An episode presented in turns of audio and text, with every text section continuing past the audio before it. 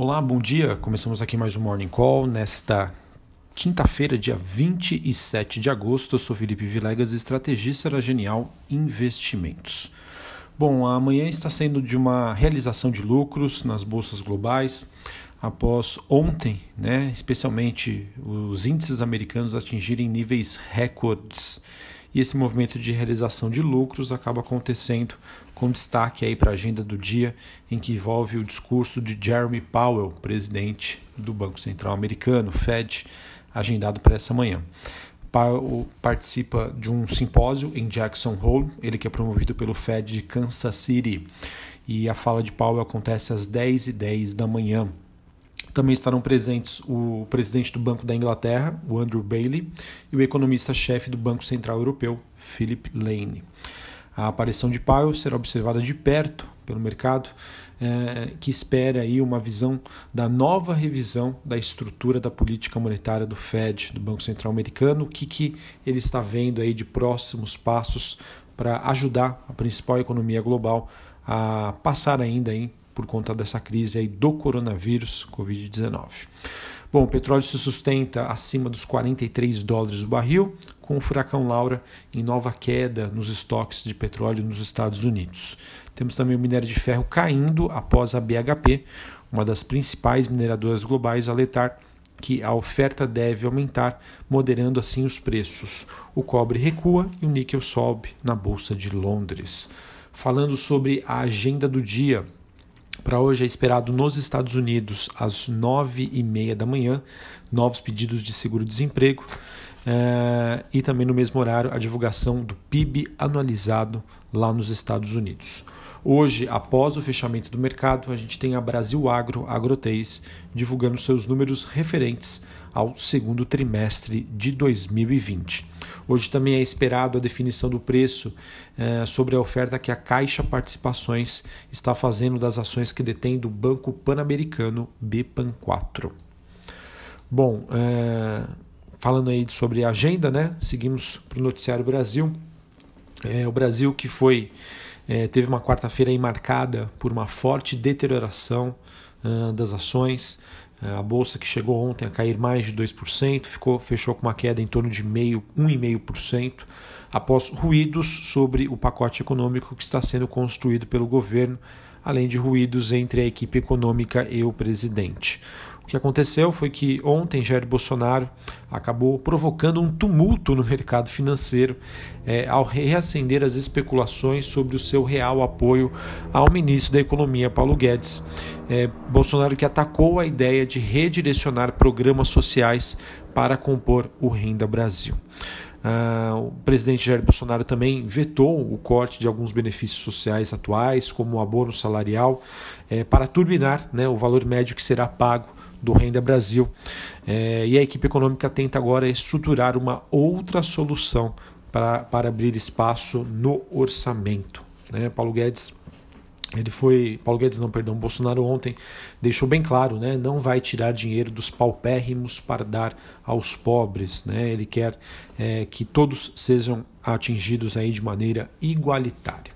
E assim a gente segue num ambiente bastante desafiador aqui no Brasil, a gente sabe que se o caminho das reformas e da estabilidade fiscal não for retomado, a gente pode entrar aí numa tendência mais negativa e que pode ser muito dificilmente revertida. Tá? As esperanças ainda não foram perdidas, a gente sabe que ainda há possibilidade né, de colocar o país no rumo de maior prosperidade, mas esses discursos, né, essa sinalização de, de curto prazo acabam preocupando bastante aí, é, os investidores e isso pode fazer com que uh, o mercado brasileiro fique de lado né, ou tenha uma performance abaixo da média é, do que pode ser vista para as principais bolsas globais. Tá? Com todas essas especulações aí sobre uma possível saída de Paulo Guedes, o que nós temos até o momento? De acordo com Lauro Jardim, do, do jornal O Globo, ele não informou como obteve a notícia, mas ele disse que Paulo Guedes não sairá do governo agora. Tá? Esse agora, não sei se foi com o objetivo de de dar mais audiência, né, no sentido de colocar ali uma pulguinha atrás da orelha, mas é, outra fonte aí consultada pela Bloomberg diz que Paulo Guedes não deve seguir é, perdão, é, deve seguir no posto, tá? ele não deve sair. É, e ainda persiste a expectativa de que as propostas né, ainda sejam apresentadas nesta sexta-feira, é, com o veto presidencial aí ao fim do abono e a pasta aí do Ministério da Economia buscando aí saídas ainda para desindexar é, o salário mínimo. Bom, uh, de acordo com reportagem da Folha, a gente tem ainda que auxiliares dizem a Bolsonaro que Rogério Maria, Rogério Marinho, que estaria trabalhando pela saída de Paulo Guedes do governo, é, independente do que, que aconteça, eu acho que toda notícia, né, todo burburinho, todo ruído é muito ruim para o mercado financeiro. Novamente, o mercado ele não tem medo de, de notícia negativa, o mercado tem medo de escuro. E essa indefinição né, sobre é, Paulo Guedes está sendo fritado, Paulo Guedes vai sair, é, o que, que vai acontecer, Paulo Guedes fica, isso é muito ruim. Tá? Esse, o que vai acontecer é muito ruim para o mercado. É, não quero é, colocar aqui torcida, ah, tem que ficar, tem que sair, enfim. O que eu espero é que exista transparência, independente se Paulo Guedes vai ficar, se vai sair, quem vai entrar no lugar. É, enfim, o mercado precisa de transparência. O mercado tem medo de escuro. Bom, para a gente finalizar aqui falando sobre o noticiário corporativo desta quinta-feira, que segue bastante agitado. Uh, a gente teve aí informações de que o Banco do Brasil uh, deve retomar as antecipações intermediárias de juros sobre capital próprio respeitando o dividendo mínimo obrigatório, essa antecipação que havia sido suspensa por conta da pandemia, após o Conselho Monetário Nacional emitir uma resolução para assegurar a liquidez do sistema bancário. É, ontem a gente teve, ontem não, né? Acho que foi na terça-feira a repercussão da notícia aí de que uma unidade de mineração da CSN é, poderia ir, é, ir à oferta pública, né? Um IPO. E de acordo com analistas do Itaú BBA, é, a unidade de mineração da CSN pode valer até 30 bilhões de reais. É, a CSN também pode obter com isso né, é, um aceleramento no seu processo de desalavancagem com esse potencial IPO. É, então isso seria bastante positivo para a CSN. Ah, essa questão aí da alavancagem é algo que preocupa há muito tempo os investidores da siderúrgica. Bom, nós temos também é, notícias de que a expansão do e-commerce no Brasil já bateu recorde em 2020. São mais de 1,3 milhões de lojas online, com ritmo de crescimento aí no ano que se aproxima dos 41% na comparação com o mesmo período do ano passado. Os dados são da sexta edição da pesquisa Perfil do e-commerce brasileiro, feita em parceria pela Big Data Corporation e a PayPal Brasil. Por que, que eu estou trazendo essa notícia? Porque essa digitalização, né, esse processo de, é, em que as lojas estão indo para o ambiente online é muito positivo para local web, tá? LWSA3. É uma ação aí que está nas suas máximas históricas, foi uma ação que subiu bastante forte ontem e se justifica por, essa, por esse momento tá? de crescimento forte e expansão do e-commerce aqui no Brasil. Bom, a Marfrig deve lançar nesta quinta-feira uma nova marca de carne bovina, ela que teria um selo garantido de que os animais foram criados de acordo com práticas sustentáveis.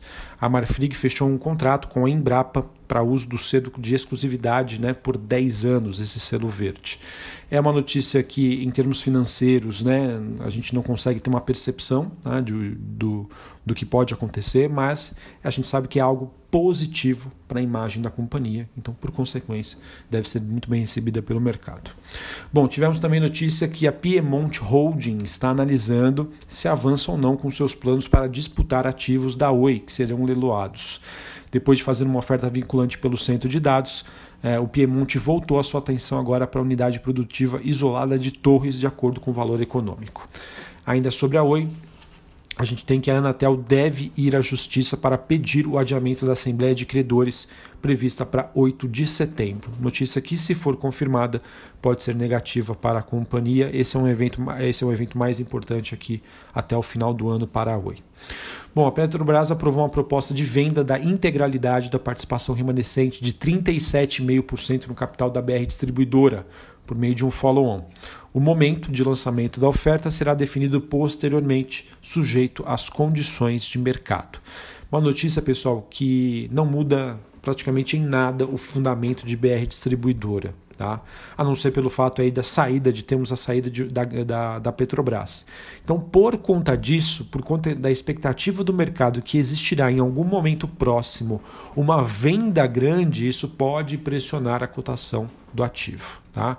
É, isso uma visão de curto prazo. Uma visão de longo prazo eu vejo como positivo tá? visto que essa saída que já aconteceu no passado parcialmente e que, entre aspas, acabou privatizando a BR Distribuidora, deve dar maior liberdade para a companhia tomar as suas próprias decisões, então acredito que seja bem vista pelo mercado.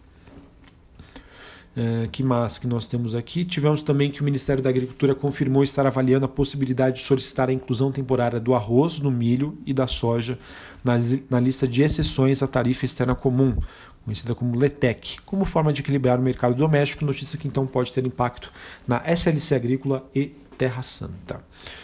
Uh, que mais? Também temos uma reportagem no Valor Econômico dizendo que a Tecnisa estaria se articulando para barrar a oferta da Gafisa. O controlador e alguns acionistas da empresa, fundado por Meyer Nigri, estariam fechando um acordo de votos, tá? Eles que são acionistas da Tecnisa.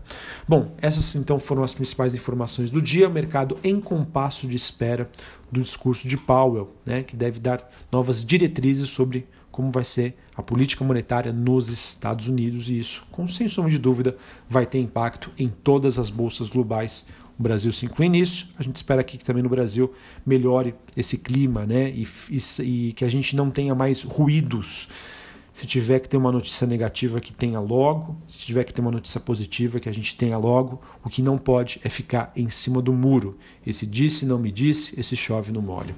Um abraço, até a próxima. Valeu.